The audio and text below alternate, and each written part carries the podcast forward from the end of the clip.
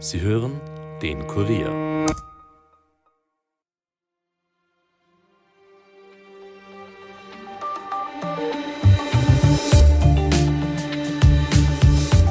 Das erste Mal, dass der russische Präsident Wladimir Putin seit seinem Angriffskrieg auf die Ukraine einem US-Interviewer ein ausführliches Interview gegeben hat. Gesprochen hat er mit dem rechten US-Talkmaster Tucker Carlson. In dem sehr fragwürdigen Interview sagte Putin unter anderem, ein Einmarsch Russlands in die NATO-Staaten Polen und Lettland stehe im Grunde komplett außer Frage. Allerdings ist diese Aussage mit äußerster Vorsicht zu betrachten. Denn Russland hat auch 2021 dementiert, in die Ukraine einmarschieren zu wollen. Kurier Außenpolitikredakteurin Evelyn Peternell hat sich das Interview zwischen Carlson und Putin ganz genau angeschaut. Sie analysiert heute Putins Aussagen für uns und erklärt, was dahinter steckt und welchen Einfluss dieses Gespräch etwa auch auf die US-Wahl haben könnte. Mein Name ist Caroline Bartosch. Es ist Freitag, der 9. Februar 2024 und ihr hört den Daily Podcast des Kurier. Schön, dass ihr zuhört. 127 Minuten lang dauerte das Interview zwischen dem Ex-Fox News-Moderator Tucker Carlson und Kreml-Chef Wladimir Putin. Aufgezeichnet wurde es bereits am Dienstag, ausgespielt wurde es in der Nacht auf Freitag auf der Plattform X, also vormals Twitter. Und dort ging die Aufzeichnung mehr als durch die Decke. Denn Tucker Carlson erreicht über soziale Netzwerke ein Millionenpublikum. Vergangenes Jahr wurde er von dem erzkonservativen US-Sender Fox News gefeuert, ohne dass damals Gründe für den Rauschmiss genannt wurden. Er moderierte dort jahrelang eine quotenstarke Abendsendung. Diese hat Carlson dazu genutzt, um mit Falschbehauptungen gegen die Demokratische Partei und gegen Minderheiten zu hetzen. Kurz nach seinem Aus bei Fox News hat er eine eigene Show auf X gestartet. Der Kommunikationsdirektor des Nationalen Sicherheitsrats der USA, John Kirby, hat darauf hingewiesen, dass nichts, was in diesem Interview gesagt wurde, für bare Münzen zu nehmen sei. Zitat Erinnern Sie sich daran, Sie hören Wladimir Putin zu. Das hat Kirby am Donnerstag in Washington gesagt. Inzwischen hat Carlson Moskau übrigens, dort ist nämlich das Interview geführt worden, wieder verlassen. Die Nachrichtenwebsite Semaphore berichtete, er habe sich vor seiner Abreise auch mit Edward Snowden getroffen. Der US-Whistleblower, der 2013 das Ausmaß der weltweiten Überwachungs- und Spionagepraktiken der Vereinigten Staaten öffentlich gemacht hatte, lebt ja seit rund zehn Jahren im Exil in Russland. Nähere Details zu diesem angeblichen Treffen waren zunächst allerdings nicht bekannt. Wir kommen jetzt aber wieder zurück zu dem Interview zwischen Carlson und Putin. Da gibt's nämlich einige durchaus skurrile Infos dazu. Um darüber zu sprechen, ist jetzt Kurier Außenpolitikredakteurin Evelyn Peternell hier bei mir im Studio. Hallo Evelyn. Hi. Evelyn, es ist das erste Mal, dass Putin seit Beginn des Angriffskriegs gegen die Ukraine einem US-Interview ein sehr, sehr ausführliches Interview gegeben hat. Gleich zu Beginn die Frage, warum jetzt und was ist Putins Kalkül dahinter? Also ähm, warum jetzt ist eine sehr gute Frage. Das weiß eigentlich niemand so genau. Mhm. Es liegt vielleicht daran, dass eben der US-Wahlkampf begonnen hat, mhm. dass die Republikaner auf der äh, Bremse stehen, ähm, dass jetzt vielleicht sowas wie ein Zeitfenster da ist, um die Republikaner noch mehr in Richtung Trump zu pushen, der ja behauptet hat, er könnte den Krieg in 24 Stunden beenden, quasi per Handschlag mit Putin. Innenpolitisch hat es sicherlich damit zu tun, dass in einem Monat die Präsidentschaftswahlen in Russland anstehen. Da braucht Putin jetzt keine Angst zu haben, die zu verlieren, mhm. weil die wird er sicher mit 80 Prozent plus wieder ähm, gewinnen, Manipulationen inklusive. Aber natürlich gibt ihm das auch Rückenwind innenpolitisch, wenn er von den US-Republikanern quasi ähm, Freibriefe bekommt, wenn er von ihnen gedeckt wird. Mhm. Wir kommen dann auf den US-Wahlkampf auch noch ein bisschen genauer zu sprechen. Bleiben wir davor noch ganz kurz beim Interview und ein bisschen beim Rundherum. Interviewt hat nämlich Tucker Carlson, oder er ist ursprünglich bekannt geworden als Gastgeber der CNN-Debattensendung Crossfire. Zu Beginn seiner Karriere war er eher noch öffentlich liberalerer Ansichten unterwegs. Er ist immer konservativer geworden. Später war er der bekannteste Moderator von Fox News. Da ist er nicht mehr, weil er ist dann vor allem durchs Verbreiten von Verschwörungstheorien auffällig geworden. Was muss man sonst noch über Tucker Carlson wissen und wie ist es überhaupt zu diesem skurrilen Duo zwischen Tucker Carlson und Präsident Putin gekommen? Also Tucker Carlson ist seit ähm, geraumer Zeit nicht mehr bei Fox News, genau deswegen, was du erwähnt hast. Er hat Verschwörungstheorien verbreitet, der übelsten Natur, mhm. angefangen von Außerirdischen, äh, von Sichtungen, die das Pentagon verschleiern würde, bis hin zu den angeblichen Biolaboren, die die USA in der Ukraine betreiben und auch ganz klassisch das Narrativ des äh, Kreml bedient. Die Invasion der Ukraine ist jetzt gerechtfertigt, hat er vielleicht nicht gesagt, aber zumindest nicht ganz falsch. Und darüber hinaus gab es dann auch noch interne Anschuldigungen gegen ihn, dass er einen herrischen Führungsstil hätte etc. Mhm. Und irgendwann wurde es selbst Fox News, die sind ja als, Das sagt ja schon genug eigentlich. Genau, die sind ja ein Trump-Sender und mhm. die standen total hinter ihm lange Zeit, aber selbst denen wurde es irgendwann einmal zu viel. Und sie haben ihn rausgeschmissen. Seither ähm, macht er seine Sendung auf X, also ehemals Twitter glaube ich, zur großen Freude von Elon Musk, mhm. weil er ein ziemlich großes Publikum anzieht. Also auf Fox hat er allabendlich drei Millionen Zuseher. Jetzt sind es, glaube ich, 11,7 Millionen Follower, die er hat. Ja. Und dieses Interview, ich habe jetzt vorhin nachgesehen, hat bereits mehr als 100 Millionen Views. Wahnsinn. Das heißt nicht, dass die, die Leute, die sich das zu Gänze angesehen ja, haben, die zwei aber Stunden, sie haben es zumindest mitbekommen. Genau, sie haben es mitbekommen, dass er passiert ist. Mhm. Genau. Und wie es dazu gekommen ist, ist eine äh, skurrile Geschichte. Tucker Carlson gilt schon seit langem, also als er noch bei Fox war, in Russland immer als der einzige glaubwürdige, mhm. wirklich wahrheitsliebende Journalist. So, als das wird er gebrandet. Es wird ja sogar seine Sendung äh, in Russland übertragen, die genau, er jetzt hat, oder? Genau, also in Staatsmedien werden zumindest so Snippets aus seiner Sendung übertragen. Er hat nie sein Okay dafür gegeben, hat er letztens wissen lassen. Aber äh, Stören wir ihn auch nicht? Offensichtlich.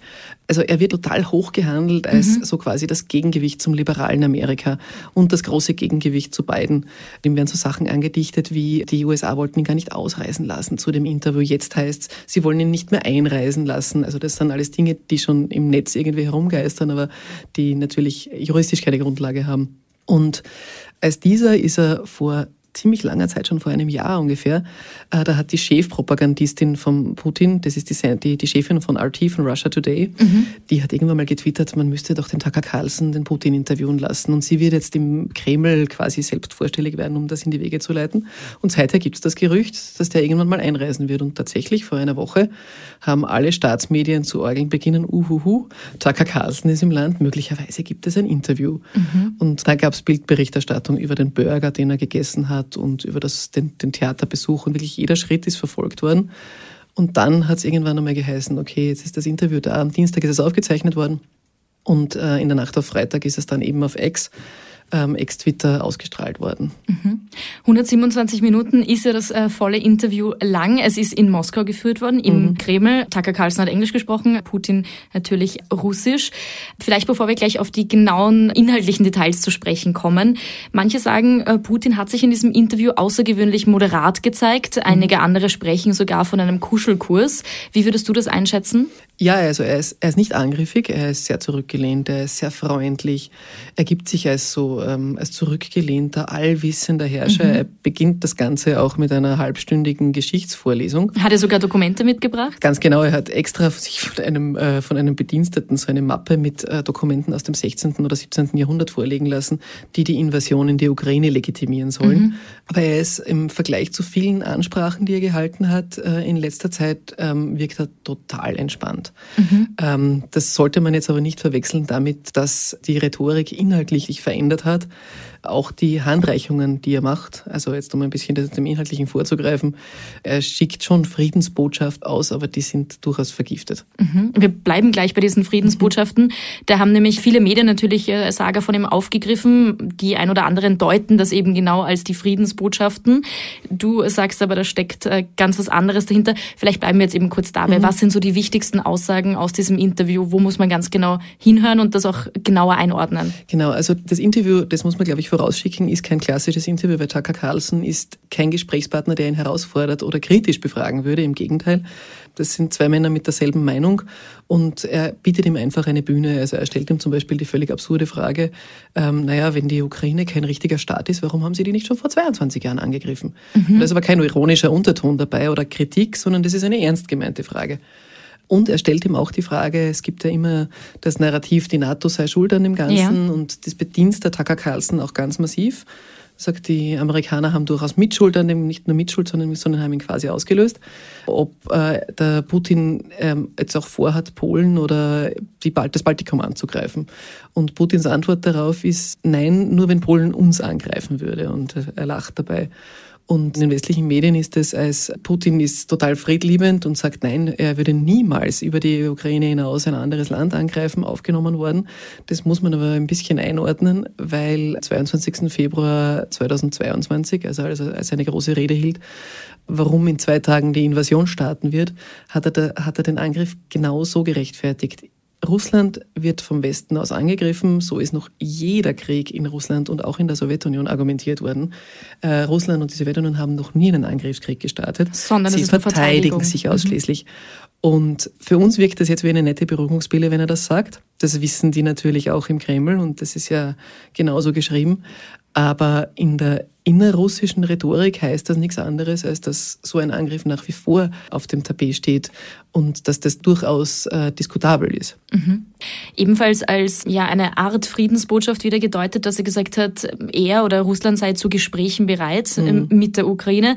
Aber auch da ist ein bisschen Vorsicht geboten, oder? Ganz genau. Er hat nämlich nicht gesagt, dass er mit der Ukraine sprechen möchte, sondern er hat ausschließlich gesagt, ähm, die Amerikaner in dem Fall wirklich nur die Amerikaner, weil die EU ist ihm offensichtlich relativ egal, sollten doch ihre Waffenlieferungen einstellen, dann wäre der Krieg binnen Tagen vorbei.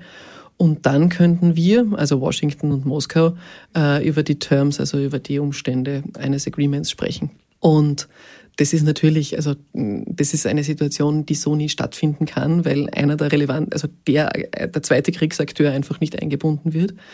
Das bedient natürlich die Sichtweise, äh, Russland führt ja keinen Krieg gegen die Ukraine, weil das ist ja kein existenter Staat, sondern nur ein Vasallenobjekt mhm. des Westens. Aber was damit ankommt bei der Wählerschaft, bei der Trump-Wählerschaft, der das ja ähnlich framed, das Ganze, ist, der Krieg wäre zu beenden. Und zwar mhm. schnell, indem es einen Handschlag zwischen Putin und Trump gibt.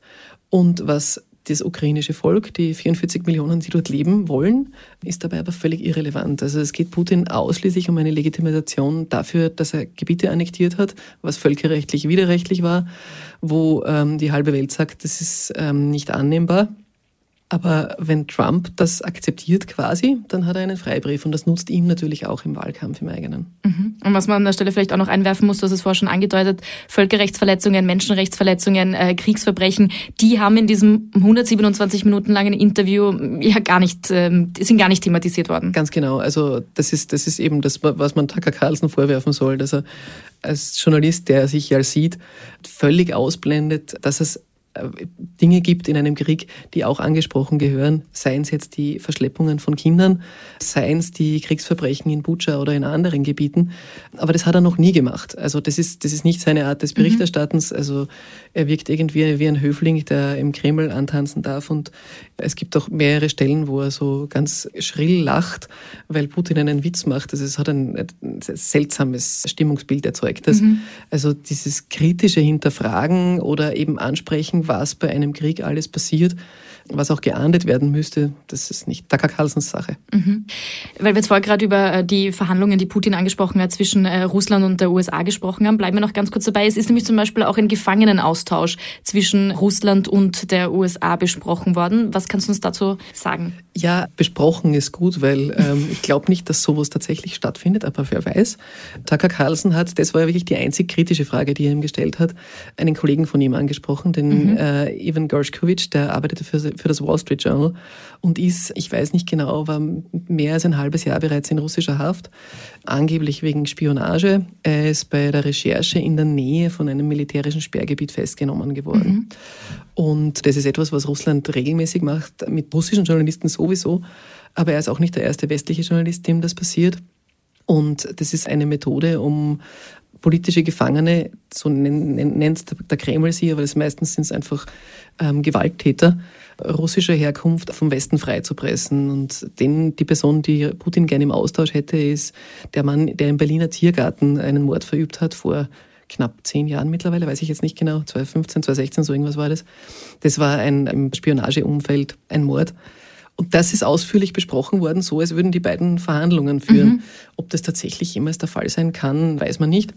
Aber was relativ klar rausgekommen ist, ist, dass Putin den Gershkovich nur freilassen wird, wenn die USA oder der Westen äh, zu großen Konzessionen bereit ist. Auf jeden Fall alles ein sehr skurriles Setting, auch wie sie mhm. dort gesessen sind, das Bild rundherum, dieser kleine Tisch zwischen ihnen, mhm. Putin, der seine Uhr hinlegt äh, quasi und signalisiert, ich nehme jetzt die Zeit. Also schon alles auch sehr inszeniert, also, äh, das muss man auf jeden Fall sagen. Inwiefern hat denn jetzt äh, oder kann dieses Interview auch Einfluss auf das Kriegsgeschehen haben, auf den Kriegsverlauf? Also direkt auf den Kriegsverlauf nicht, aber auf die Hilfen, die den Krieg für die Ukraine am Laufen halten. Also die Republikaner stehen ja jetzt schon auf der Bremse, was die ja. Ukraine-Waffenlieferungen angeht. Und es ist zu erwarten, wenn der Wahlkampf aufnimmt und wenn die Trumpisten noch mehr Gewicht bekommen, und sie bekommen mehr Gewicht genau durch solche Interviews, dass eben alle möglichen Hilfen für die Ukraine noch weiter äh, zurückgefahren werden. Mhm. Ja, aber dann bleiben wir auch noch gleich bei dem Punkt, weil du jetzt äh, die Trumpisten angesprochen hast, dass das Trump und seinem Wahlkampf spielt dieses Interview voll in die Hände. Ausschließlich, ja. Also es ist, Tucker Carlson war schon immer ein Trumpist und er ist in Russland auch als solcher angekündigt worden. Also in den Kommentaren ist, mhm. ist ein Kommentator hat gesagt, Tucker Carlson ist ein größerer Trumpist als Trump selbst. Und genau diese Rolle hat er perfekt erfüllt bei diesem Interview im Kreml. Mhm. Tucker Carlson spielt ja in der US-Medienlandschaft eine doch sehr große Rolle. Man kennt ihn dort, also er ist einfach bekannt. Wie ist denn da irgendwie reagiert worden, beziehungsweise was sind denn die internationalen Reaktionen auf dieses doch sehr skurrile Interview? Ja, also die russischen Reaktionen waren in allen äh, großen Medien war das Headline Nummer eins, ganz Natürlich. klar, weil der Chef spricht. In den US-Medien ist es interessanterweise überhaupt nicht hochgehängt worden. Vielleicht auch, weil die Meldungslage ein bisschen problematisch war. Das konnte Tucker Carlson da nicht absehen. Es kam ein Bericht raus, dass der amtierende US-Präsident Joe Biden möglicherweise mentale Probleme haben könnte, Vergesslichkeit, Altersschwierigkeiten. Und das war Meldung Nummer eins. Es gab auch den Supreme Court, die erste Anhörung in einem Verfahren gegen Donald Trump, wo es darum geht, ob er in Colorado antreten darf oder nicht. Das war auch eine Riesenmeldung. Und da ist Tucker Carlson ein bisschen untergegangen. Mhm. Und kommentiert worden ist es eigentlich fassungslos, schulterzuckend, aber in der rechten Bubble, also die jetzt nicht abseits von den klassischen Medien. Auf X ist es, also das, da ist es durch die Decke gegangen, klarerweise, das Interview. Es hat genau das erfüllt, was man sich versprochen hat. Mhm. Wir werfen jetzt noch ganz kurz abschließend einen Blick in die Ukraine selbst. Mhm. Ähm, da hat nämlich der ukrainische Präsident Volodymyr Zelensky nach der gescheiterten Offensive im vergangenen Jahr jetzt die Armeespitze ausgetauscht. Vielleicht kannst du noch kurz erklären, wer ist jetzt der Neue an der Spitze und was muss man über ihn wissen? Ja, das ist eine etwas komplexe Geschichte. Der bisherige Armeechef Saluzhny hieß der. Der ist nicht freiwillig gegangen, sondern wurde zum Rücktritt gezwungen und das schwelt schon seit längerem zwischen ihm und dem Präsidenten. Da geht es um zwei Dinge. Zum einen haben sie eine, wie soll man sagen, eine andere Ausrichtung, was die Kriegsführung angeht. Mhm. Saluzhny hat im Herbst im, dem Economist ein Interview gegeben, wo er gesagt hat, das ist ein Stellungskrieg, das ist festgefahren, der Westen muss sich mehr einbringen. Und allein die Tatsache zu sagen, es ist festgefahren und wir kommen nicht weiter, hat das Präsidialamt massiv verstört. Dort pflegt man ja die Rhetorik, wir werden das gewinnen, wir werden mhm. das gewinnen. Das ist der eine Punkt gewesen. Der andere war, dass das Präsidialamt äh, beim Kampf um Bachmut, das war so eine die, der Schlachten dieses zweijährigen Krieges, darauf bestanden hat, dass die Armee nicht abzieht und das starben wirklich, wirklich, wirklich viele Menschen. Der Armeechef wollte diese Schlacht vorzeitig beenden. Das war auch ein großer Disput. Und der dritte, und das ist, glaube ich, der relevanteste, ist, dass der Saluzhny ein irrsinnig beliebter Akteur war mhm. in der Ukraine. Und das Präsidialamt hat Umfragen in Auftrag gegeben, wo rausgekommen ist, dass er möglicherweise in einer Stichwahl ums Präsidentenamt den Zelensky ähm, möglicherweise ablösen könnte. Also sie wären ziemlich gleich auf. Es gibt, entschuldige, dass ich unterbreche, aber dahingehend auch eben diese Gerüchte, dass er wohl selbst die Politikkarriere anstreben könnte. Also nicht nur, dass genau. es auch gut laufen würde, wenn er es tut, sondern dass es vielleicht wirklich in Aussicht steht. Aber genau, wie genau. steht es darum? Ja, also es, es hat immer Gerüchte gegeben, dass er Ambitionen hat. Er hat auch angeblich mal eine Stiftung gegründet, ähm, mhm. um sich so wohltätig zu zeigen etc. Und das hat ihm das Präsidialamt alles abgedreht. Ob er das jetzt macht oder nicht, ist total fraglich. Die Kommentatoren sagen alle, es ist unmöglich, dass er jetzt eine politische Karriere startet, weil ihm möglicherweise das Präsidialamt das auch irgendwie verübeln, also verunmöglichen kann. Aber das kann ich schwer beurteilen. Mich würde es wundern, wenn der völlig von der Bildfläche mhm. Aber er ist auf jeden Fall nicht mehr im Amt und sein Nachfolger, Sirski heißt der, der ist so ein General eher sowjetischer Prägung. Er ist auch ethnischer Russe, was irgendwie im ersten Moment überraschend scheint, aber er ist seit Ewigkeiten in der Ukraine. Der war der große Verteidiger Kiews, das heißt, er hat schon seine Erfolge und das gilt schon auch als Held der Ukraine, aber er ist bei weitem nicht so beliebt in der Armee, wie äh, Saluzhny es war. Das könnte problematisch für Zelensky werden, weil wenn da Bataillone, seien es nur ganz kleine, beschließen, okay, für den schmeiße ich mich nicht in die Schlacht und das hat es schon mal gegeben. Also wenn es da eine Bewegung innerhalb der Ukraine gibt, ist es echt problematisch. Noch schwieriger finde ich ist das Signal Richtung Westen, dass er einen verdienten Armeechef abmontiert, der ihm politisch gefährlich werden könnte, ist halt für eine Demokratie. Und als das begreift sich die Ukraine und das ist sie ja auch, aber die NATO-Mitglied werden möchte und vor allem EU-Mitglied werden möchte, nicht gerade so die beste Botschaft. Es wird sich zeigen, wie das Ganze sich weiterentwickeln wird. Ich sage an dieser Stelle auf jeden Fall vielen Dank für deine Einschätzungen zu dem Interview und danke, dass du dir Zeit für den Podcast genommen hast. Sehr gerne. Mehr Infos zum Ukraine-Krieg findet ihr natürlich auch auf unserer Homepage. Dort findet ihr auch nochmal die ausführliche Analyse von Evelyn Peternell zum Nachlesen. Und hier gibt's jetzt wie gewohnt noch einen schnellen Nachrichtenüberblick für euch. Die EU-Staaten haben sich am heutigen Freitag nicht aufs EU-Lieferkettengesetz geeinigt und die zugehörige Abstimmung vertagt. Das hat ein Sprecher der belgischen Ratspräsidentschaft auf der Plattform X mitgeteilt. Unter anderem Österreich und Deutschland hatten bereits im Vorfeld erklärt, sich zu enthalten, was einem Nein gleichkam. Aus EU-Kreisen war zu vernehmen, dass die Abstimmung nun für den 14.02. geplant sei. Wirtschaftsminister Martin Kocher von der ÖVP will jedenfalls weiterverhandeln.